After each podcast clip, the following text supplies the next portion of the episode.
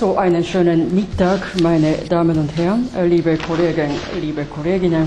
Heute ist die letzte Stunde. Und wie angekündigt, möchte ich heute eine äh, gesamte Zusammenfassung äh, des gelernten Stoffs machen.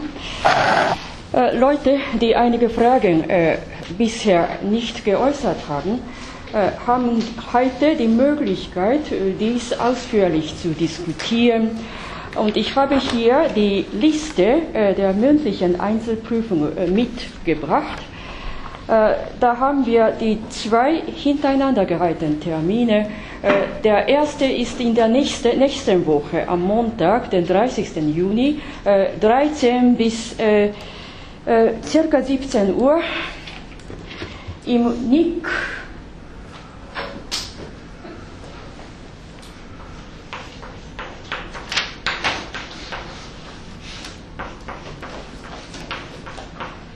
im Raum der Universitätsdozenten äh, D307, äh, ich habe hier den Wegweiser kurz geschildert, wenn Sie ins Nick von der Hauptstiege hineinkommen, Aufzug einsteigen und dritter Stock, Glastür hinein, dann zweimal links. Es ist sehr leicht zu finden.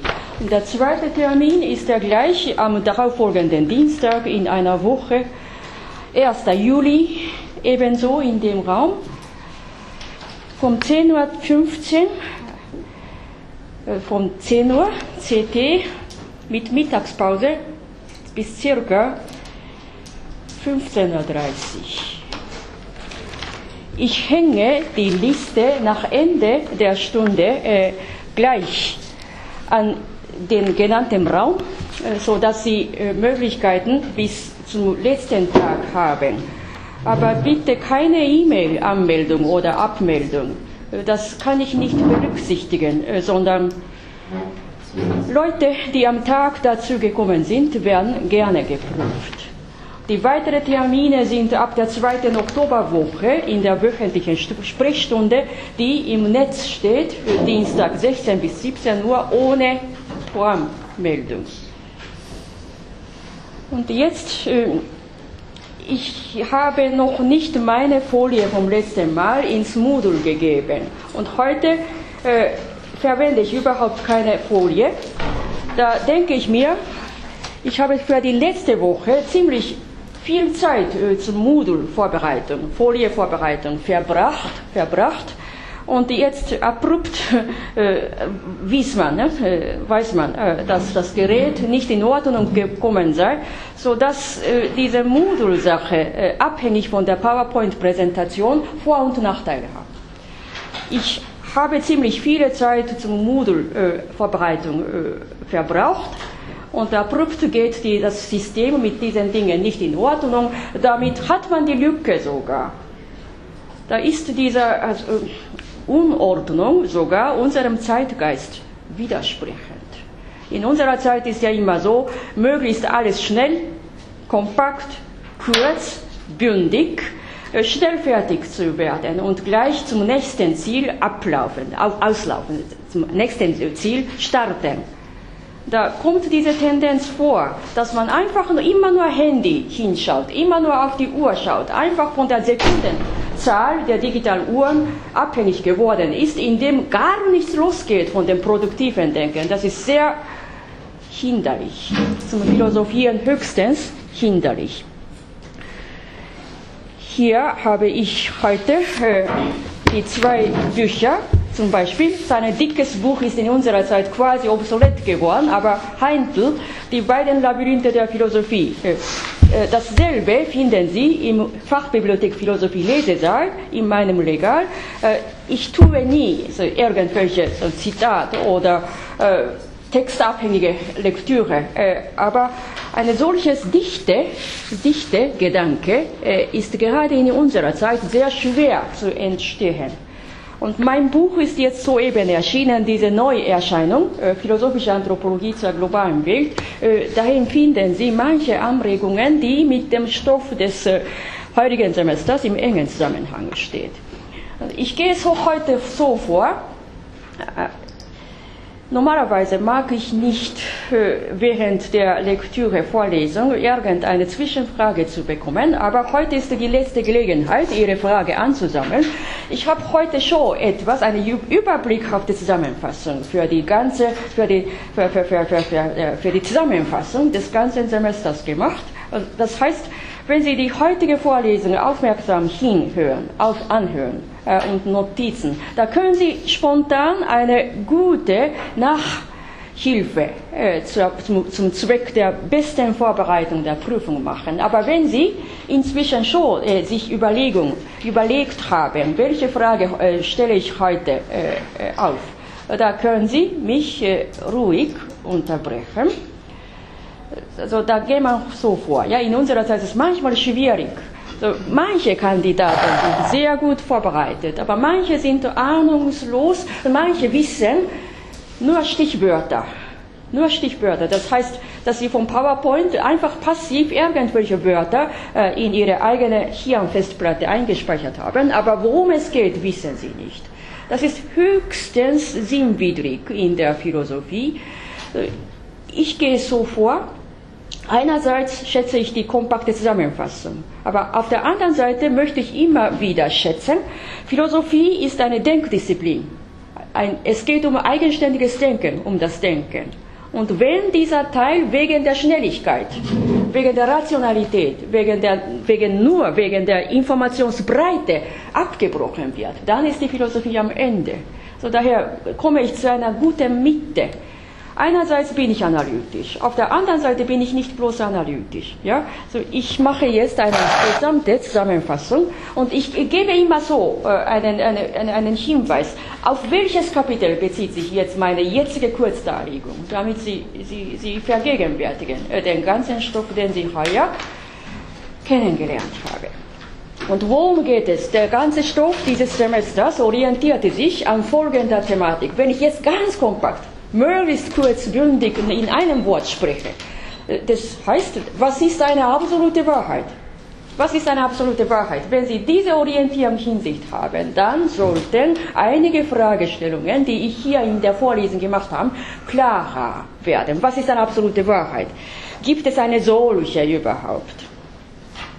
So, dieses Thema scheint gerade in unserer Zeit der Informationsnetzwerke IT, IT, IT, Medienkommunikation zum Teil obsolet geworden sein, altmodisch klingen. Das weiß man. Das Absolute war als Gott vorstellbar in den frühen Zeiten. Und es gehört aber schon an den vergangenen äh, Jahrhunderten. Und das Absolute in der idealistischen Philosophie, besonders im deutschen Idealismus, scheint in unserer Zeit der kognitiven Science und analytischen Philosophie ebenso ein bisschen rückgängig geworden zu sein. Ich habe dazu aber eine andere Meinung, andere Horizont, andere Stellungnahme. Und darauf basierte der ganze Stoff dieses äh, äh, Sommersemesters. Lasst uns im Rahmen der vorletzten beiden Kapitel, äh, Kapitel 9 und 10, diese Thematik, was ist eine absolute Wahrheit, genauer reflektieren. Das war Kapitel 9, Kapitel 10. 10 war Dogen, äh, 10 philosophische Logik. Kapitel 9 war Hegel, ja, Wissenschaft der Logik. Schlagwort der Zen-Philosophie vom Kapitel 10 war, A ist A, zugleich ist A nicht A. Dieses nennt man A. Und dieses Kapitel hat einen engen Zusammenhang mit dem Buch äh, oder eine Zen und Philosophie, äh, ein vorangegangenes äh, äh Auflage, Zen und Philosophie, Hauptteil 1, dieses Buch auch im Hauptteil, Hauptteil 2, äh, A ist non A. Dieses Kapitel finden Sie leicht in diesem Buch. So, es handelt sich um eine Konfrontation, was eine absolute Wahrheit ist. Dieses A ist A, zugleich ist A non A, dieses nennt man A. Die ganze Fragestellung bezieht sich auf den Horizont, was ist eine absolute Wahrheit? A. Und von dem absoluten Wahrheit, von der absoluten Wahrheit aus gesehen, ist unser jegliche Vorstellung in unserem trivial alltäglichen Wissen eine Non-A. Von der absoluten Wahrheit aus gesehen ist jegliches triviale Wissen oder ein ganz einseitiges Wissen eine subjektive Annahme über A. Das ist eine Teilwahrheit, aber deckt nicht das absolute Ganze. Wenn man quasi plakativ äh, in Kürze, in einer allerkürzesten äh, äh, Strecke formulieren dürfte, kann man so sagen. Aber da ist es so dogmatisch, da kann man jegliches Wissen einfach negieren. Von der absoluten Wahrheit A ausgesehen ist jegliches A ein Non-A, Non-A, Non-A. Aber davon geht nichts los. In buddhistischer Philosophie darf man dieses absolute, die absolute Wahrheit A nicht auf einem absoluten Horizont stehen lassen, sondern gemeint ist, gemacht wird hier Gegenteilige. Im realen Leben darf man Stück für Stück erforschen, reflektieren, mitdenken, nachdenken, was ist eine absolute A für mein Leben, für unser Leben eigentlich ist. Also für diejenigen, ja, trotzdem klingt dieses Absolute oder die absolute Wahrheit ah, für diejenigen noch abstrakt, ja, dann werde ich äh, ein Zitat machen von der Philosophie Nishidas, von seinem Originalwerk, Gesamtausgabe Nummer 11. Da hat er Folgendes äh, gesagt. Äh, jeder einzelne Mensch stößt sich im Leben, im eigenen Leben, mehr oder minder auf die fatale Grenze der eigenen Leistungsfähigkeit. Egal, ob er intelligent oder weniger intelligent egal Mann oder Frau, jeder Einzelne stößt sich an die Grenze der eigenen Fähigkeit. Und da sagte Nishida dazu, auch Spekulanten im Aktienmarkt stoßen sich an eine Leistungsgrenze, auch Spekulanten, wovon aus sie sich verzweifeln müssen, wovon aus sie eine tiefe Trauer in ihrem eigenen Leben auskosten müssen. So, da ist ja dieses Beispiel quasi zugänglich für Allgemeine auch die Spekulanten, die überhaupt gar keine philosophische Grundkenntnis als, als solche haben, die stößen sich, stoßen sich äh, an die eigene Grenze, wenn ihre Spekulationen überhaupt fehlschlagen, wovon aus sie bis zum letzten Cent Eurocent verlieren können. Da stößen sie, verstoßen sie, stoßen sie sich, stößen sie sich an eigene Grenze, wovon aus sie sich verzweifeln und eine tiefe Trauer im eigenen Leben auskosten müssen. Damit meint Nishida, was ist eine absolute Wahrheit? Die absolute Wahrheit muss nicht unbedingt Gottes Wissen sein, sondern absolute Wahrheit. Äh, eine Möglichkeit äh, steckt sich überall im Horizont unseres realen Lebens, im Alltag, dass wir beim Fehlschlag unseres Plans oder auch bei einem totalen Unglück totale Akzidenz, wovon wir verschiedene Möglichkeiten verlieren können, abrupt dazu kommen, dass wir gewahr wird, dass wir gewahr werden, dass unsere Fähigkeit, unser Wissen eine gewisse Grenze immer haben. Unser Leben, unser Wissen als solches ist ja immer relativistisch, relativ, nicht absolut. Wenn ein Spekulant äh, klug genug in der wirtschaftswissenschaftlichen Fach ziemlich hochgeschritten, äh, fortgeschritten und sehr gute Kommunikation und Netzwerke in den äh, kollegialen Gemeinschaften haben. Trotzdem, trotzdem schlägt seine Spekulation abrupt fehl. Auch wenn man kompetent genug ist, wenn man politisch genug ist, wenn man äh, gute Relationen mit den Kollegenschaften als solche gehabt hat, nützt manchmal nichts, wenn ja, wenn das gesammelte Können in dem Zeitpunkt äh, seines, seines Versuches gar nicht mit der gegebenen Realität übereinkommt. Da stößt man sich an die eigene Grenze, wovon aus man eine Relativität unseres Wissens äh, erkennen muss. Also davon aus, äh, in der Grenze, an der Grenze unseres relativen Wissens oder unseres relativen Könnens kommt man abrupt dazu. Was ist das Absolute? Es gibt über die Grenze unserer, unserer allfälligen Möglichkeiten hinaus irgendetwas Unermessliches. Muss nicht unbedingt Gott sein, aber unser Leben ist von dieser Fatalität abhängig, dass unser Wissen, unser Können irgendwie immer eine relative Grenze hat.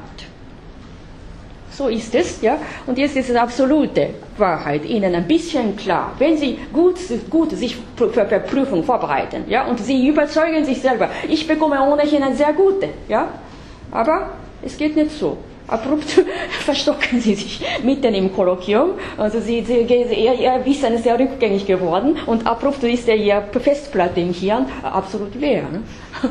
So dass sie so von meiner Milde und Güte von, meiner, von mir als Prüferin bekommen sie doch Dreier. Ja? Mit dem tröstenden Worte. Dreier ist ja doch eine positive, ziemlich positive gute Note. Aber sie sind nicht ganz zufrieden. Da stößen sie sich an ihre Relativität. Ja? Und jetzt von der analytischen Philosophie, Cognitive Science aus gesehen, die Absolutheit ist ja bei dem äh, Fachbereich so, absolute Richtigkeit steht nur, bestünde nur in der analytischen, analysierbare und analytisch kognitiv äh, ausgelegte, nachweislichen Wissen. Also, da ist es so, das spreche ich jetzt äh, das Kapitel 7, ja, als, ich, als wir Russell kennengelernt haben.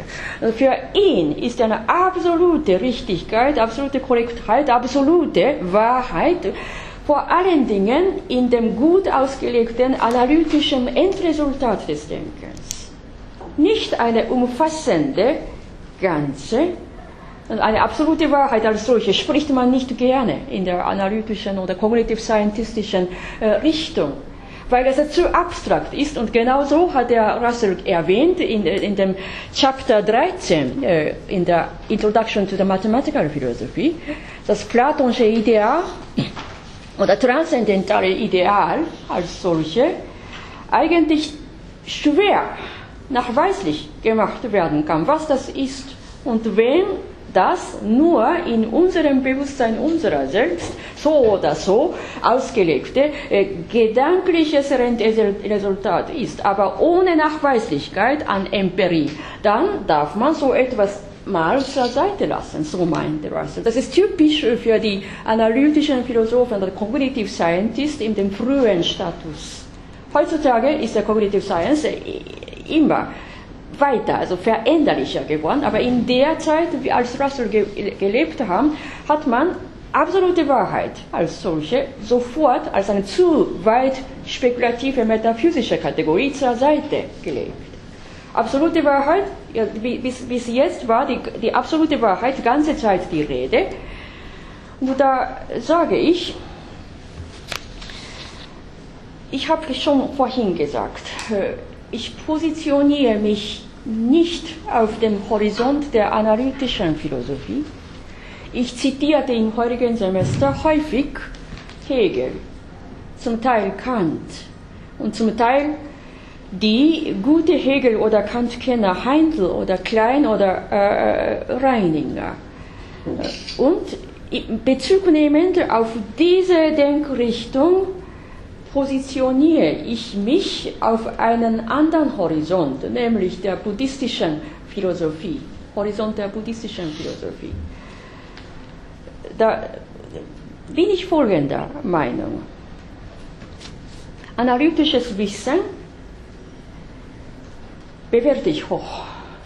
Ich schätze sie, ich schätze es, weil diese rigorose Logizität logisch, klar, nachweislich machbarem letztendliche Wahrheit. Das ist unentbehrlich zum Fortschreiten der ganzen Welt, vor allen Dingen in der Naturwissenschaft und Technologie, unentbehrlich. Ich schätze sie, aber auf der anderen Seite bin ich folgender Meinung. Da wird das Denken mit dieser absoluten Korrektheit, Richtigkeit, Sicherheit des analytischen Wissens immer enger. Also analytische Philosophen werfen normalerweise absolute Wahrheit oder absolutes Ich als solche weg, weil es zu weit hoch idealistisch vorgestellte Kategorie der gedachte Kategorie ohne empirisch konkret nachweisliche Fakten sind. Ganz kurz gesagt, sind die, ist der Grund bei analytischen Philosophen, warum sie absolutes Wissen oder absolute Wahrheit, absolute sich als solche zur Seite legen. Meistens in dem Grund, weil so etwas kann man nicht mit dem konkret, empirisch, naturwissenschaftlich, positiv nachweislichen Fakten oder Daten äh, auslegen kann. Das ist analytische Philosophie-Position. Da bin ich der Meinung, da geht das Wissen immer konkreter, faktischer, faktischer, aber immer schmaler, kleiner. Das ist schon eine unwiderlegbar sichere Wissen, ein Teil der absoluten Wahrheit, aber deckt nicht das Ganze. Deckt nicht das Ganze. Das ist ein Anteil der Wahrheit, aber deckt nicht die absolute Umfassendheit. Warum ich so meine, da äh, können wir uns äh, an das Kapitel 1, an die Orientierungsrunde in Erinnerung rufen. Da habe ich ja so und so viel Folie gezeigt am Anfang und sagte, in unserer Zeit hat man ein klares Merkmal. Äh, überall gibt es eine digital vernetzte Information, Informationsbreite. Man hat weniger physische Kraft äh, zu verbrauchen müssen. Man braucht nicht so und so viel Anstrengung von dem ganzen Körper, sondern eher von der Fingerspitze mit dem Streichen auf, auf dem Bildschirm hat man sofort eine äh, Breite, Informationsbreite, eine aus, sich ausdehnende Netzwerk äh, in der ganzen globalen Welt. Das ist schon ein großer Fortschritt in unserer Zeit, die, den, den die Leute von den vorangegangenen Generationen kaum, kaum, nicht einmal vorstellen konnte. Einerseits haben wir diesen großen Fortschritt, aber auf der anderen Seite ist so, dass dort immer wieder eine punktuelle Information, abrupt hat man mit dem Handy oder Tablet und so weiter eine äh, zeitweilige, flüchtige Kontakte die zeitweilig zum Erfolg gebracht wird, aber in den, an den nächsten Tagen wieder verschwindet. Da ist so, äh, dass die Menschen immer mehr abhängig, immer weiter abhängig von diesen digitalen Netzgeräten, Mediengeräten geworden sind, indem jegliche Information quasi quasi substanzlos, substanziell sind sie nur zeitweilig. Nur heute. Nur wenn Sie heute diesen Klick, die Seite anklicken, da gewinnen Sie so oder so oder so. Ne? Und am nächsten Tag ist nichts. Und bei diesem Anklicken können Sie sogar einen blöden Fehler machen. Und, und, und, und so weiter. Also, dass dieses Mediengerät zum Mittelpunkt unseres Lebens gekommen ist und es beherrscht unser Leben meistens, wovon aus wir zum Denken, eigenständig denken, eigenständig zum Handeln, wirklich zu wenig Zeit zu gewinnen haben. Und da ist tatsächlich diese verflochtene Informationspunkte quasi substanzleer geworden sei und die Relation von diesem Punkt zu den weiteren Punkten sind vorübergehend, meistens vorübergehend. Man wird müde, man sucht äh, ganztägig auf dem Netz irgendetwas, in dem man manchmal gar nichts Erfolgreiches gewinnen oder gar nichts Produktives schaffen könne. Eine ganz gefährliche Tendenz in unserer Zeit, nehme ich an. So, damit man die zwei Thema, thematischen Schwerpunkte schon ganz am Anfang in, unserer, äh, in unserem Stoff des Semesters ganz klar äh, durchgesehen. Substanz und Relation. Relation gibt es im Netz, Substanzen können es auch geben, aber die beiden sind ziemlich flüchtig, indem man gar keine Ahnung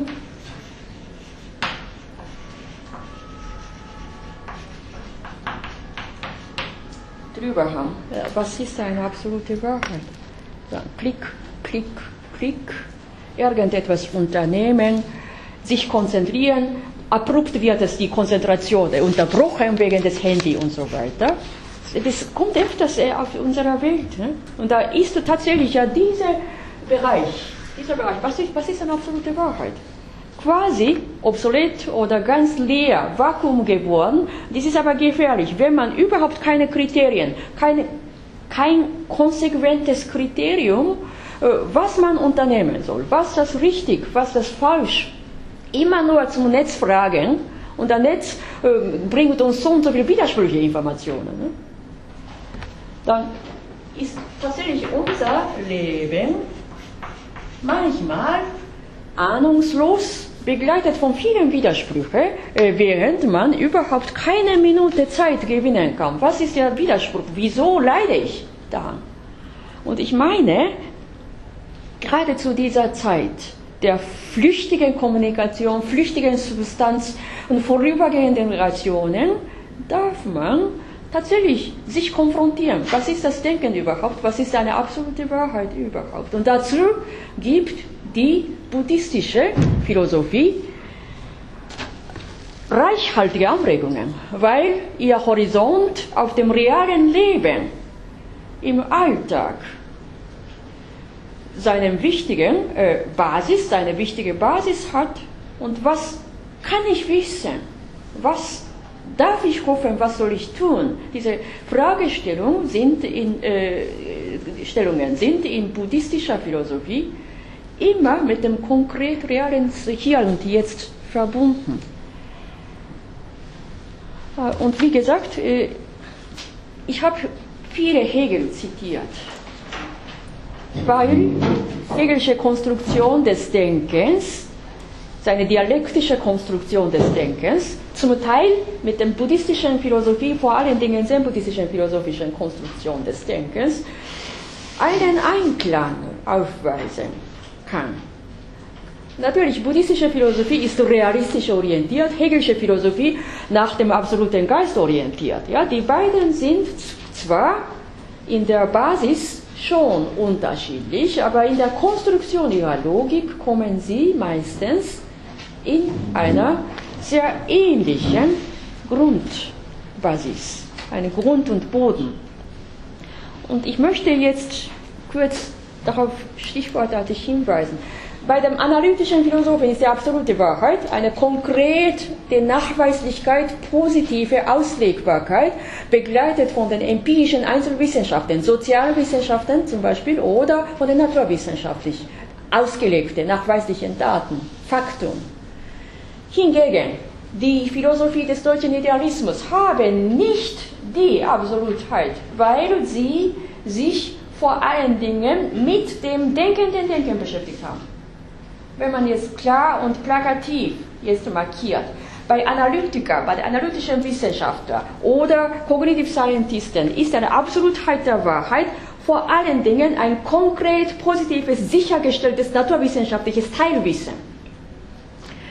Gewunden an konkretes einzelnes Faktum, positive Nachweislichkeit, äh, wiederholte Sicherheit, dass es tausendmal wiederholt wird, aber trotzdem ohne Fehler immer so bestehen kann. Das ist bei Analytiker in der Cognitive Science ein ganz, ganz wichtiges Kriterium zur Absolutheit des Wissens. Und das hat ja die deutschen Idealisten, die, die, die deutschen Idealisten haben nicht ein solches Kriterium. Das ist eine ganz klare Unterscheidung, ganz klarer Grund, warum von Seiten von analytischen äh, Philosophen oder Cognitive Scientisten häufig Kritiken an idealistischen Philosophen wie den deutschen Idealisten äh, äh, aufgeworfen wurde. Weil ihr, ihr, ihr Kriterium, was ist der absolute Wissen von Grund auf anders ist. Bei deutschen Idealisten ist das, der Stoff, das denkende Denken, das denkende Denken, muss nicht unbedingt begleitet sein von den konkret positiv nachweislichen soziologischen Daten oder naturwissenschaftlichen Fakten. In diesem Sinne ist ihr Denken bei den Philosophen des deutschen Idealismus sicher rein, rein abstrakt, bezogen auf denkendes Denken, aber ohne begleitendes, konkretes, positives, nachweisliches Faktum. Damit ist ja diesen also Punkt, habe ich jetzt mal klar äh, geschildert. Und jetzt, wo positionieren sich die buddhistischen Denker in dieser globalen Welt? Damit kommen wir zum Kapitel 4, 5, 6. 4, 5, 6. Ganz am Anfang haben wir im Kapitel 2 Nagarjuna kennengelernt. Nagarjuna, die Klassik des Mahayana-buddhistischen Denkens bei Nagarjuna näher betrachtet. Der ordentliche Fokus der buddhistischen Philosophie setzt sich immer in unserem leibhaftigen, ontischen, realen Ich. Im Hier und Jetzt. Damit ist der Horizont so konkret und so klar, ohne Abstraktum, ohne bloße Abstraktum. So ist, dieses Denken richtet sich daran. Erstens, wie kann ich mein Leid meine Verwirrung und meine Verstrickung in meinem Leben überwältigen oder bewältigen. Und zwar im Zusammenhang mit meinen mitseienden Mitmenschen, mitseienden, Daseinden, in einer Korrelation. Wie kann ich das Leid bewältigen? Wie kann ich Strick, Verstrickung und Verwirrung bewältigen? Da ist ein sehr konkreter Fokus mit der Konfrontation äh, des eigenen Leidens. Und zweitens beschäftigt sich der buddhistische der Philosophie damit, welch eine Wahrheit wird durch diese Konfrontation erlebt und erfasst. Bewältigen des eigenen Leidens, der eigenen Verstrickung, der eigenen Verwirrungen äh, steht stets in der Korrelation oder in der Relation mit dem Mitseienden in der Umwelt, sodass diese Philosophie keinerlei abstrakte, bloße, kategorische Ich-Philosophie wird, sondern es ist schon sozial, assoziativ. Das Ich ist ständig eingebettet in der Korrelation, in der Relation mit den Mitseienden im Umfeld. Und jedes einzelne Schritt, jede einzelne Schrittsetzung hat schon eine Bedeutung was für eine Wahrheit kann ich von meiner Erfahrung vom Jetzt und Hier erfassen. So jeder, jede Stage, Proof Stage, jeder einzelne Abschnitt im Leben ist schon ein Ort, wovon aus eine Wahrheit erfasst werden kann. In diesem Sinne ist diese Philosophie praktisch. Und drittens ist ja wichtig, wie kann ich die von mir erfasste Wahrheit im eigenen Leben verkörpern und manifestieren? Erleben, erfassen und manifestieren. Also die Verkörperung der Erkenntnis kommt zum Mittelpunkt in der buddhistischen Philosophie.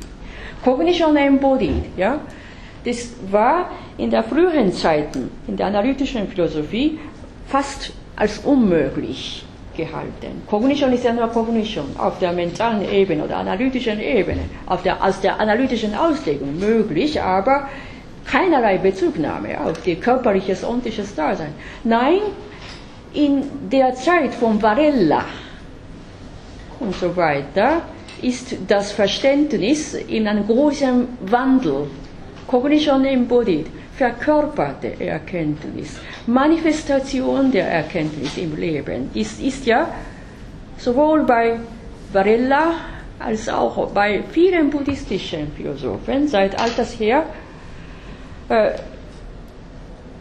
herausgestellt.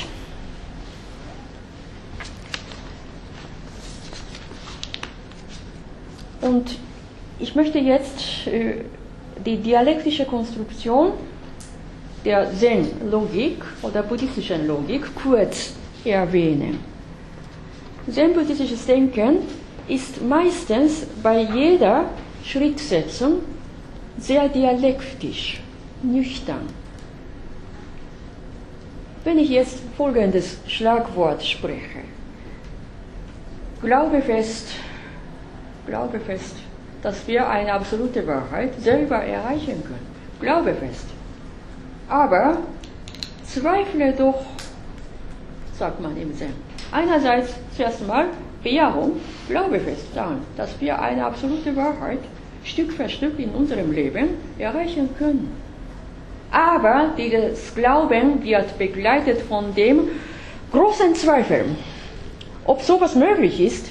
Unser Wissen ist ohnehin begrenzt, unser Wissen ist relativ und unser Leben ist ebenso begrenzt. Absolute Wahrheit als solche kann man nie erreichen.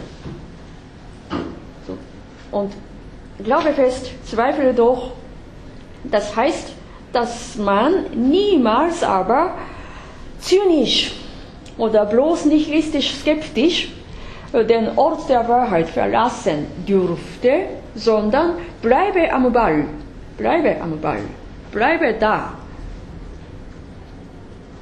Gleich, ob man eine absolute Wahrheit erreichen kann, im Hier und Jetzt oder nicht. Man darf ständig in der Bemühung sein. Glaube fest, zweifle doch und, sagt man, strebe aber hoch. Strebe aber hoch. Da sehen Sie in diesem Dreieck ganz am Anfang Bejahung und zum zweiten Stufe, zum, zur zweiten Stufe kommt eine große Zweifel. Großes Bezweifeln, Negation, Bejahung, Negation und dann eine Synthesis, strebe aber hoch. Sehr vereinfacht und plakativ äh, sieht man schon ne, in dem Internet, Wikipedia und so weiter, Hegelische Dialektik, die, die oftmals sehr kurz und bündig für jeden verständlich schematisiert wurde, Affirmation, Negation und dann eine, eine Aufhebung der dialektischen Gegensätze. Und eine solche Konstruktion der Logik steckt sich überall in der zen-buddhistischen Philosophie, Zen-Logik. Und drüber haben wir im Kapitel 10 äh, bei äh, Dogen ziemlich nahe kennengelernt. Da ist ja jener Grundsatz aktuell, A ist A. Dies ist der Satz der Identifikation. Aufgrund äh, der, des Satzes der Identität und aufgrund unseres empirischen, alltäglichen Wissens kann man jeder, kann jeder sagen, A ist A. Das ist Affirmation und dann kommt eine große Negation. Zugleich ist dieses A non A, nicht A. Das heißt, zweifle doch. A ist A, das ist jetzt triviales Wissen. Triviales Wissen, Satz der Identität. Ohne das funktioniert nichts in dem empirischen alltäglichen Leben. Aber zweifle doch, weil unser empirisches, alltägliches Wissen zum Teil sehr trivial ist und wovon aus man einfach jegliche Reflexion einstellen und überhaupt keine einzige Schrift, Schriftsetzung dazu machen kann, was ist eine absolute Wesen des Dinges A. Und daher sagt man, zweifle doch, zweifle doch weil unser Wissen stets von unserer angeborenen Subjektivität äh, nicht abgelöst wird. Auch wenn jemand in einer analytischen Fach, kognitivwissenschaftlichen Fach hochgebildet ist, ist sein Wissen zu einer bestimmten Thematik doch in seiner eigenen Subjektiv, in seiner Subjektivität abgeschlossen, wie Maturana gesagt hat. Dass auch eine kognitiv-scientistische Position eine Art des Subjektivismus immer hervorheben kann mit Bezug auf den eigenen Vollzug der methodischen Grundlage. Kognitiv-scientistisches Wissen kann auch subjektiv sein. Dann gibt es überall, überall über, äh, lauter subjektivistisches Wissen, wo bestünde eine absolute, unbeschränkte Wahrheit. So, da äh, sagt man im Zen, insofern wir, jeder von uns, mehr oder minder verfangen sind von unserem angeborenen Subjektivismus oder einer Subjektivität unserer Urteile, äh, dann muss dieser Grund ständig bezweifelt werden oder negiert werden. Und dazu hat man, wie gesagt, eine dialektische Denkmethode hochgeschätzt und die tatsächlich mit dem Hegelschen dialektischen Konstruktion des Denkens in einer großen Similarität, Ähnlichkeit stehen kann. Damit haben wir Kapitel 8 und 9, Hegelsche Dialektik zum Bewältigen des Widerspruches. Da habe ich, mir, äh, habe ich ja von der Wissenschaft der Logik einiges angeführt äh, und durch möglichst äh, verständliche Worte äh, noch einmal rekonstruiert. Da wiederhole ich den Stoff. Was ist A? Hm? fragt Hegel. Das Wesens, der Wesensgrund A. Ganz am Anfang wir ein totes A, ganz offenes A, ohne Reflexion. A ist A. Das ist nur eine Tautologie. Davon aus kommt nichts, gar nichts. Genauso wie in der sehr buddhistischen Logik sagt, in dem empirisch alltäglichen trivialen Wissen hat man überhaupt ohne Reflexion nur A, B, C und so weiter, ohne einzige äh, klare Reflexion, auch ohne Zweifel. Da ist bei Hegel so, das ist ein totes A. Totes heißt bei Hegel erstarrtes Wissen. Tod heißt ohne Bewegung, ohne Dynamik, todstill, aber ohne Lebendigkeit erstarrtes Wissen. Zum Beispiel ein dogmatisches Wissen ist ein totes Wissen, nicht? dass man irgendeine Kategorie, irgendein Zitat festhält und davon aus gar keine einzige eigenen Schrittsetzen macht. Totes A ist ja ganz am Anfang. Da fragt man bei Hegel, Hegel sagt, wir müssen eine Schrittsetzung machen. Wir müssen uns setzen, hineinsetzen sich hineinversetzen ins Wesen des Dinges A. Ganz am Anfang war bei Hegel äußerliche Reflexion Reflexion,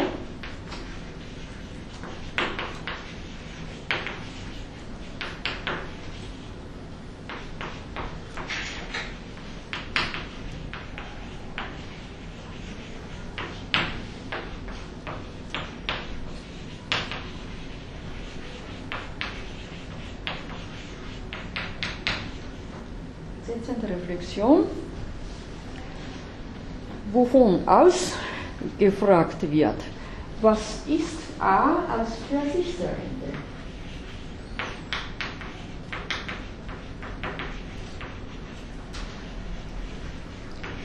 A als für sich Seiendes. Ich möchte es konkret machen. Zum Beispiel, wenn wir zum Ding A ein konkretes Thema hineinfügt. Was ist Zeit an sich? Da kommen wir schon zu dem Stoff, äh, das, äh, den wir vom Anfang, vom Kapitel 2 schon von Nagarjuna und im Kapitel 3 bei Reininger und bei Kapitel 4 mit Nishida und so weiter selber reflektiert haben. Dann lasst uns fragen, Zeit an sich, ist die, ist die Zeit endlich oder unendlich. Ob die Zeit eigentlich unendlich sei ne? oder endlich sei. Dazu hat man eine Möglichkeit der dialektischen Konfrontation. Sie können sich selber hineinversetzen in diese gefragte Thematik. Ist Zeit unendlich?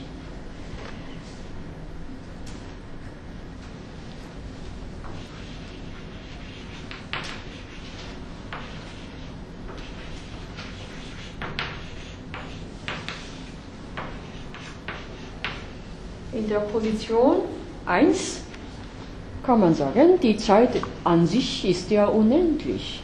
So kann man wohl sagen. Nach Ende unseres Lebens sollte die Zeit so bestehen und weiterhin so strömen. Die Zeit ist von unserem Tod unabhängig. Daher von Erfahrung unabhängig und so weiter, transzendental und so weiter, geht es weiter. Und dagegen kann man zur selben Thematik ruhig das Entgegengesetzte behaupten. Nein, die Zeit ist doch endlich. Die Zeit ist doch endlich.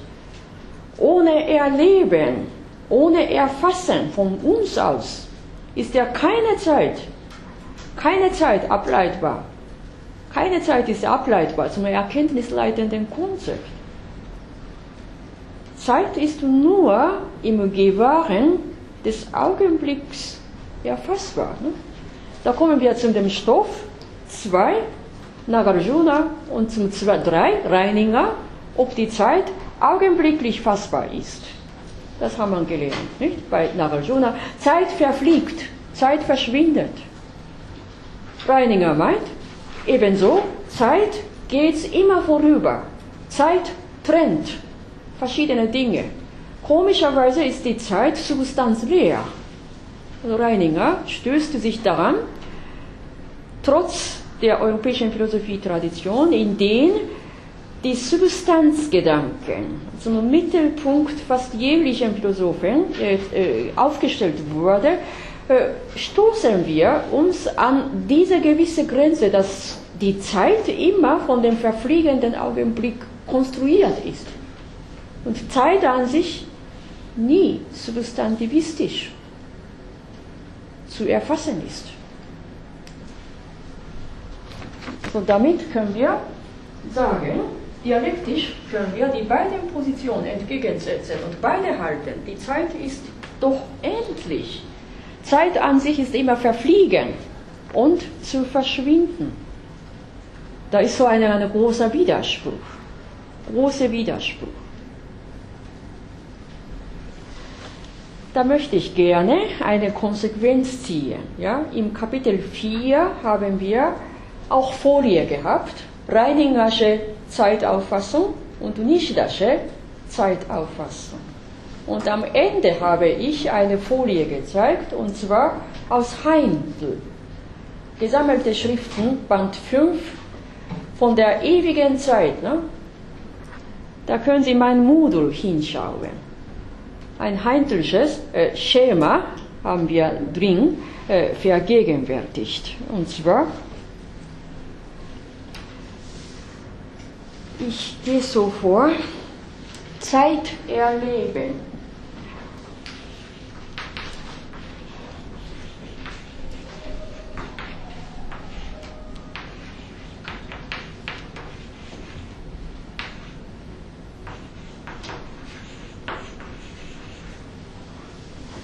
Bei Leitender Zeit zu erleben. Ja? Das ist der Ureigen aus der, aus, dem, aus der idealistischen Philosophie gesehen ist Zeit immer ewiges Etwas. Raum, Zeit, Ich. Ne? Raum, Zeit, die beiden Komponenten sind unendlich und liegen unserem Bewusstsein zum Grunde. Ne? Das ist bei Kant, Kritik der reinen Vernunft, die Rede in der transzendentalen Sinnlichkeitslehre. Und bei Reininger ist diese Raum-Zeit-Einheit ständig zum Erleben von unserem Ich festgestellt. Und darauf basierend meint Heintel, als Schüler von Reininger, baut Heintel sein eigenes Komponent Die Auffassung der Zeit ist total entgegengesetzt.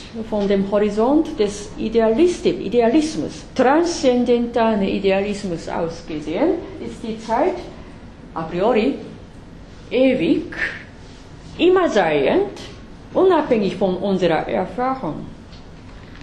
Und auf der anderen Seite ist ja die Zeit immer zum Erleben und von unserem leibhaften, personalen Ich zu erfassen.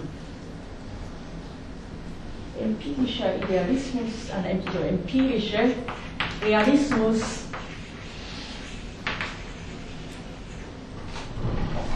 Transzendental, Idealismus, empirischer Realismus die beiden sind total entgegengesetzt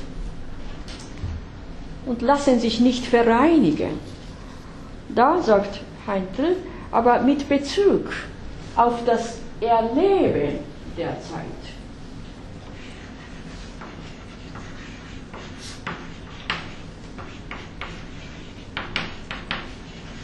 Urerlebnis bei Reininger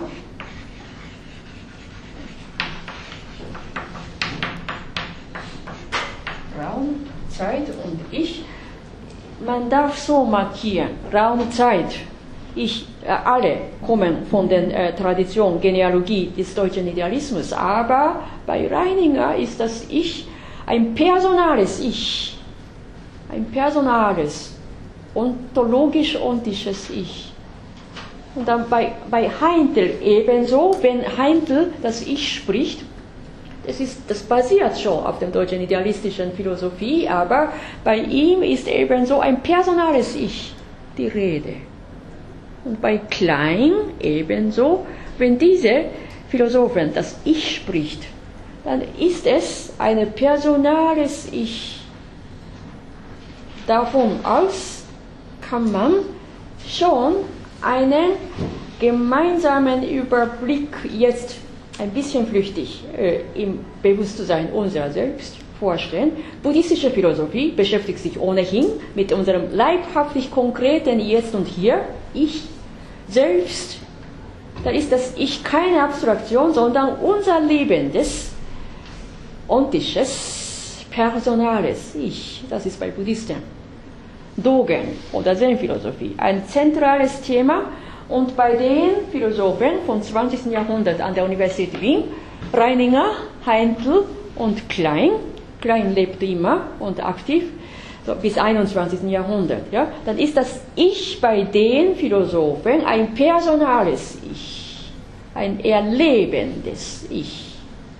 Da sind diese Philosophen basierend auf der Philosophie, transzendentalen Philosophie des deutschen Idealismus oder Philosophie Hegels, Philosophie des Geistes von Hegel, doch ziemlich weit fortgeschritten auf die Konkretheit unseres Ich im tagtäglichen Leben, im Hier und Jetzt. Da sage ich, so, lasst uns äh, erinnern, jenes Schema, das Sie äh, im Modul innehaben, Heintelsche äh, Schema, das ist ziemlich plausibel, dass er so ein Schema gemacht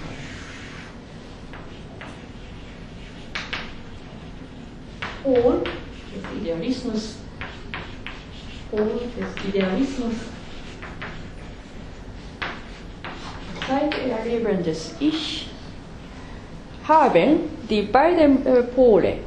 Äh, das Ich erkennt die Polarität des Idealismus und empirischen Realismus, und zwar mitten im Erleben der Zeit, in dem Augenblick, in jedem Augenblick.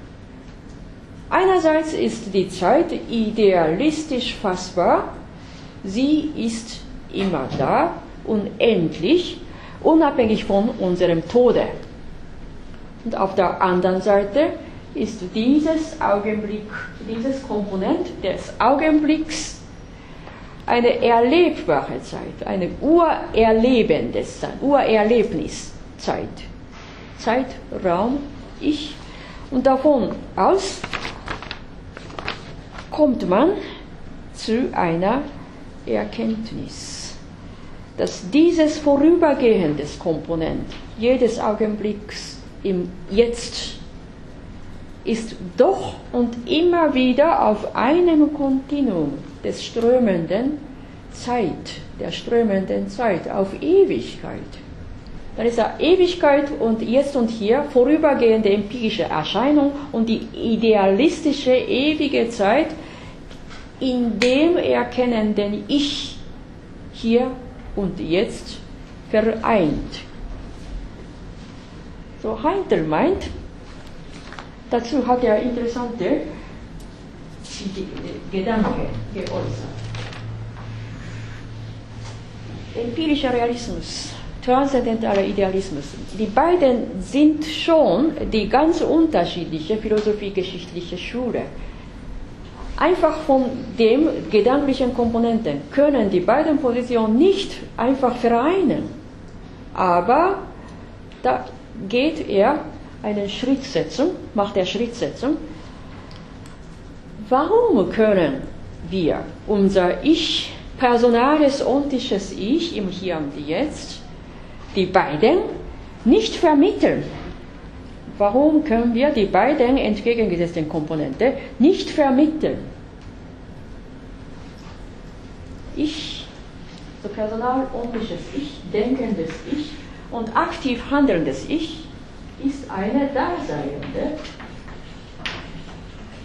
Vermittlung. Daseiende Vermittlung. Empirischer Idealismus und transzendentaler äh, äh, äh, empirischer Realismus, entschuldige, und transzendentaler Idealismus. Idealismus gegen äh, Empirismus. Die beiden lassen sich nicht einfach identifizieren, gar nicht identifizieren, gar nicht vereinen, aber wir lassen uns hineinschalten, wir lassen uns intervenieren und in dem Zeit erleben, im Sinne von Urerlebnis vom Reininger, können wir die beiden Komponenten vermitteln. Und das ist eben die daseiende Transzendentalität.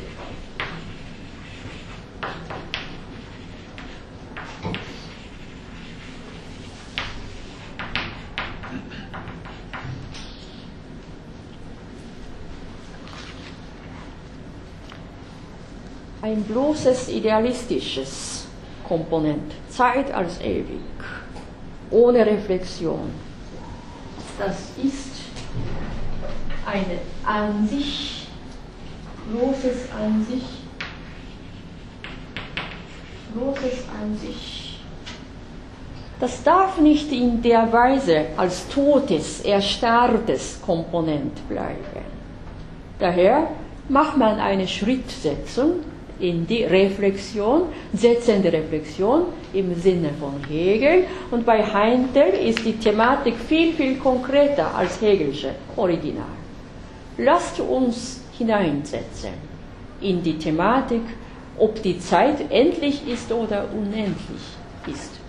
Von der bloßen Idealität aus gesehen ist die Zeit an sich seiende, ewige, aber eine solche Zeit ist noch nicht für uns, noch nicht für uns, eine bloße Abstraktion, Abstraktion, äußerliche Reflexion.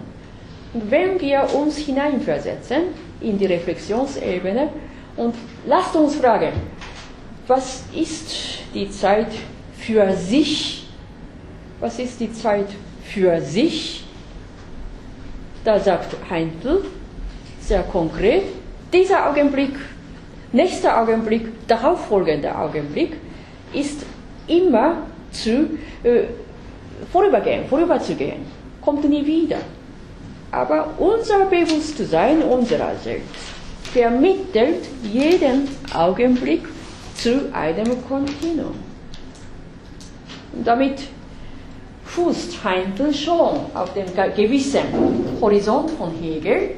Alles, was unmittelbar ist, vermittelt unmittelbarer Augenblick ist schon vermittelt von unserem Bewusstsein und der nächste Augenblick ist schon vermittelt von dem letzten Augenblick. Jetzt, jetzt, jetzt. Zeit trennt. Ne?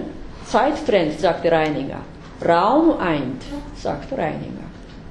Und ganz konkret bei Heindl, dieses Kontinuum kann nicht einfach von dem Bruchteil, von, von, von, von Augenblick entstehen, sondern vermittelt von unserem Bewusstsein ist der Augenblick mit dem nächsten Augenblick ständig in einem Kontinuum befindlich, dann ist dieser Augenblick für uns seiend. Nicht bloßes an sich, sondern für uns seiend. Zeit für sich. Ein an sich seiende, bloße erstarrte Augenblick. Das ist bei der äußerlichen Reflexion, aber Zeit für sich, dass dieser Augenblick mit dem nächsten Augenblick, mit dem darauffolgenden Augenblick ständig in einer Relation steht, vermittelt ist. Das eine ist von dem anderen vermittelt und das, dieses vermittelt wieder das andere.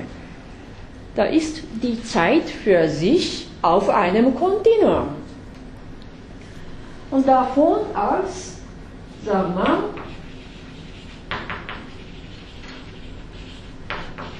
Hegels, wie Hegels, dann kommt man mal bestimmende Reflexion.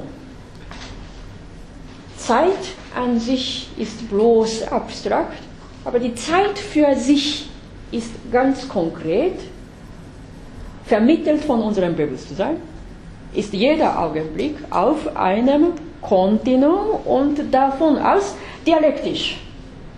Er startet Zeit Idealität und bewegte Zeit in der Empirie, ob die Zeit endlich, unendlich, kann man davon aus ganz konkret aufschließen. Als ein Faktum, physikalisch messbares Faktum, ist jeder Augenblick vorübergehend und jetzt immer Bewegung. Es verschwindet, sie verschwindet. Aber vermittelt von unserem denkenden Bewusstsein ist jeder Augenblick nicht bloß zu verschwinden, sondern der eine vermittelt das, den anderen und dieser andere vermittelt der nächste, sodass die, die vorüberge, der vorübergehende Augenblick sich hintereinander, hintereinander reiht und auf einem ewigen Kontinuum stets seiend ist. Damit haben wir eine dialektische Integration der ewigen Transzendentalität, Idealität und der empirischen Realität. Und diese Überbrückung, Vermittlung ermöglicht dieses Ich, aber kein bloß abstraktes Ich, sondern konkretes, personales, hier und jetzt, sich hier im Hier und Jetzt befindliches Ich. Und ein solches Erleben, Urerleben der Ewigkeit. Im Hier und Jetzt hat der Reininger gemacht und Heintl hat ein solches erkennende Ich. Als Vermittler der Gegensätze, Vermittler des äh, Idealismus und Realismus, Vermittler der Transzendentalität und der empirischen Realität hat er mit der Dasein der Transzendentalität äh, markiert. Und das war wahrscheinlich der schwerste Teil dieses Stoffes, der ganzen äh, Einheit des Semesters. Zeit als an und für sich.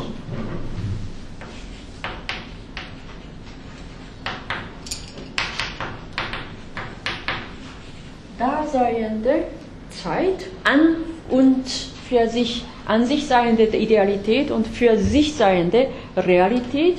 Die beiden sind dialektisch ständig kritisch, kritisch, kritisch reflektiert, erwogen und davon aus eine Synthesis. Physikalisch ist die Zeit immer vorübergehend, kommt nie wieder. Aber vermittelt unserem Bewusst, von unserem Bewusstsein ist jeder Augenblick auf einer Kontinuität und dieses Kontinuum ist nach unserem Tode ewig zu streben. Das ist an und für sich seiende Wahrheit. Und so etwas hat der Hegel gerne mit der absoluten Wahrheit gekennzeichnet. Nur bei Hegel ist ja dieses personales Ich, ondisches, leibhaftiges Ich bewusst nicht zum Thema genommen, sondern ein reiner abstrakter Geist ne, ist bei Hegel zum Höhepunkt seiner Logik aufgestellt und das macht in unserer Zeit manchmal ein Hindernis aus, außerhalb von Hegelianer möchten die Leute eine solche Abstraktion nicht gerne nachher betrachten. Ich würde dazu sagen, jene Dreierphilosophen an unserer Universität im 20. Jahrhundert und jetzt bei Klein, auch im 21. Jahrhundert, sie sind daran orientiert, sie sind basierend auf Hegel oder kantische Philosophie gute Kenner, aber sie sind kein Nachahmer. Sie möchten, dass ich als ein personales Ich, daseiendes Ich, ein lebendiges Ich, aber denkendes Ich mit Handeln in einer einsichtsvollen Handlungspraxis haben sie das Ich durchgedacht. Also ich möchte jetzt zum Schluss kommen, ja, also ganz kurz. Dialektische Konstruktion der Logik bei Hegel. An sich seiende, für sich seiende und dann zum Schluss an und für sich. So etwas haben wir auch im Zen, sagte ich, das haben wir schon kennengelernt. Glaube fest, zweifle doch, strebe aber hoch dialektisch. Und bei Dogen war noch konkreter. Ne? Er sagt, wenn wir an einem Berg gehen. Der Berg geht mit uns, sagt er. Da ist die Fragestellung so, dialektisch gesehen, ob ein Berg geht oder ob der Berg einfach steht. Dialektisch müssen Sie erwägen. Solche Frage können Sie selber schaffen, produzieren und sich damit beschäftigen. So, da sagt Dogen, von dem konventionellen Wissen, trivial empirischen Alltagswissen, äh, kann niemand sagen, dass der Berg geht. Das ist lächerlich. Der Berg steht. Nur wir sehen durch unser optisches Wahrnehmen den Berg. Aber Berg sieht uns nicht. Das ist eine Irreal, Fantasierei. Quatsch, nützt nichts. Das ist ein triviales Wissen, so sagte Dogen. Berg ist Berg. Berg ist Berg. Der einfach so stehen bleibt, der uns gar nicht sieht. Ein solches materielles Objekt ist der Berg. Berg ist Berg. Und dann kommt jene dialektische Negation, nein, A ist non A, der Berg ist nicht Berg. Wenn man auf dem konventionellen Wissen bleibt, der Berg geht gar nicht, der Berg sieht uns gar nicht, der Berg ist ja nur Objekt, ein Objekt, eine Materie.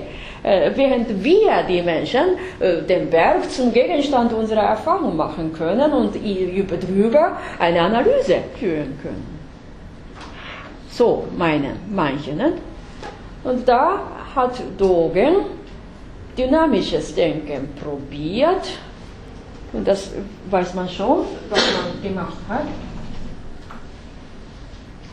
Normalerweise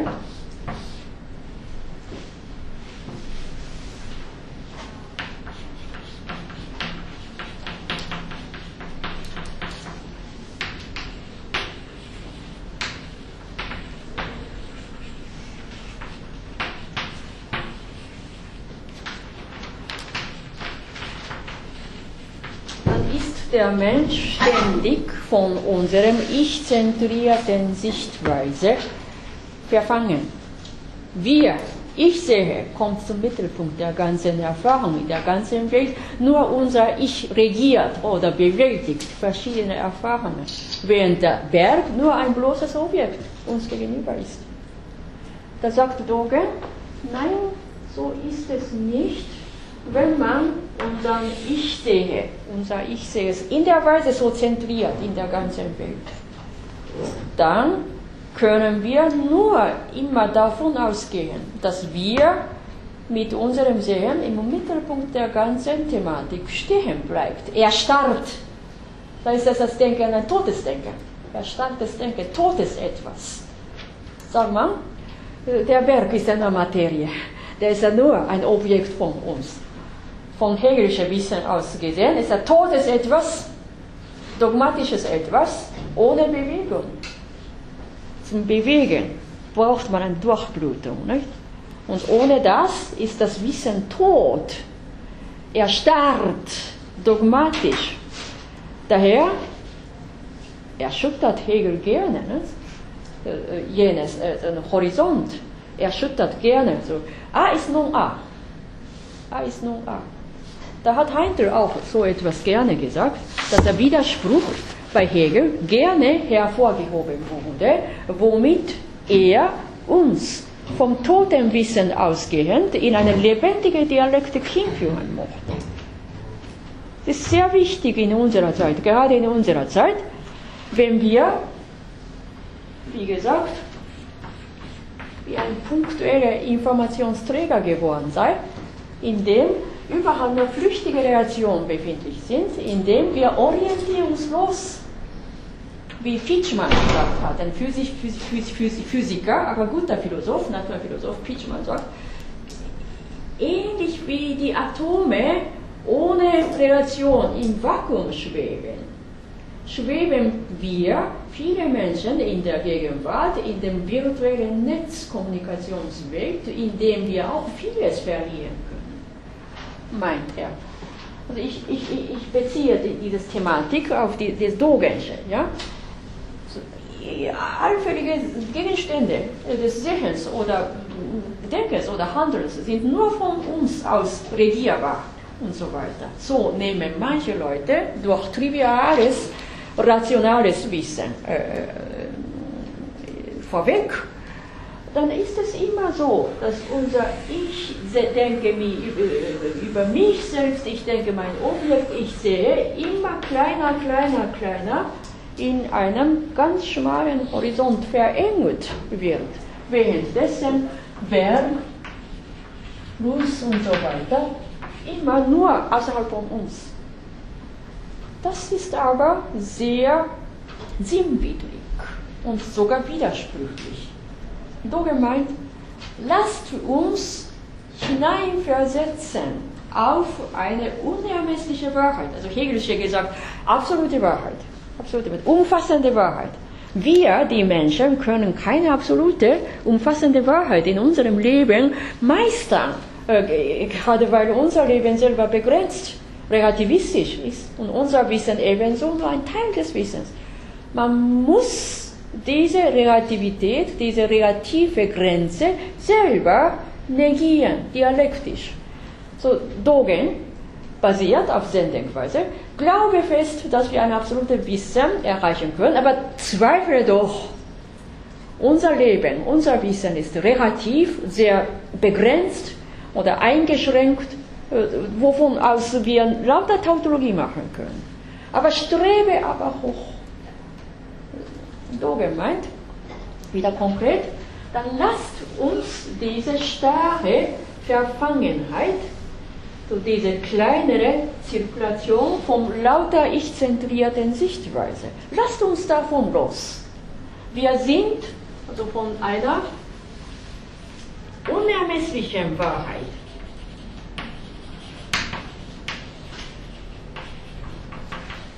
von einer unermesslichen Wahrheit ausgesehen, sind wir Berg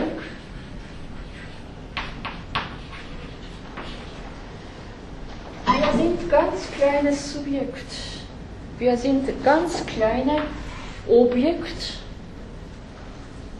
Der Berg steht nicht bloß als ein Objekt uns gegenüber. Der Berg ist nicht bloß bezweckt von uns aus nutzen zu werden, genutzt zu werden. Der Berg steht nicht zum Zweck unseres Kommerzialismus, dass wir einen Seilbahn an dem Berg aufbauen und davon aus ein kleine, kleines Gebäude äh, zum Zentrum äh, der, der Tourismus aufbauen und wovon aus wir unseren Kapital, Kapital ein Stück weiter aufbauen. Der Berg ist nicht bezweckt zum Expandieren unseres Kommerzialismus, sondern der Berg besteht vor unserer Geburt. Der Berg besteht nach unserem Tode. Der Berg hat seine eigene Würde, meint Dogen. Der Berg im Hier und Jetzt lässt sich, lässt uns sehen. Normalerweise sagen wir, wir sehen optisch den Berg, während der Berg als Materie, eine physikalische Materie, gar keine optische Fähigkeit haben. Das ist konventionelles Wissen, so meint Dogen. Nein, der Berg kann nicht durch ein menschliches Objekt sehen. Der, der, der, Berg lässt es, der Berg hat keine solche optische Wahrnehmung als unsere, aber er hat auch seine eigene Existenz, eigene Würde und er lässt uns sehen, wie er ist. Der Berg lässt uns sehen, wie er da steht. Und davon aus ist diese Subjekt-Objekt-Kommunikation zustande. Nicht nur ich sehe, sondern Berg sieht uns. Wenn wir am Berg gehen, geht der Berg auch mit uns gemeinsam. Und das kann man ausfolgen, aber sehr logisch metaphysisch, dass alle Dinge, ich, du, wir, Fluss, Berg und so weiter, alle Gegenstände sind im Flusskontinuum der Zeit alle sind auf der ewigen Zeit zu strömen. Alle sind auf dem Fluss Kontinuum der ewig strömenden Zeit. Davon aus, sagt Dogen, der Berg fließt, wir fließen, wir bleiben stehen, der Berg bleibt stehen. Der Fluss fließt, aber in der ewigen Zeit bleibt der Fluss stehen und so weiter. Und es ist aber keine irrationales Wissen, keine Fantasierei, sondern durch dieses Subjekt, Objekt, Öffnung und Vereinigung kommt man dazu zu sprechen.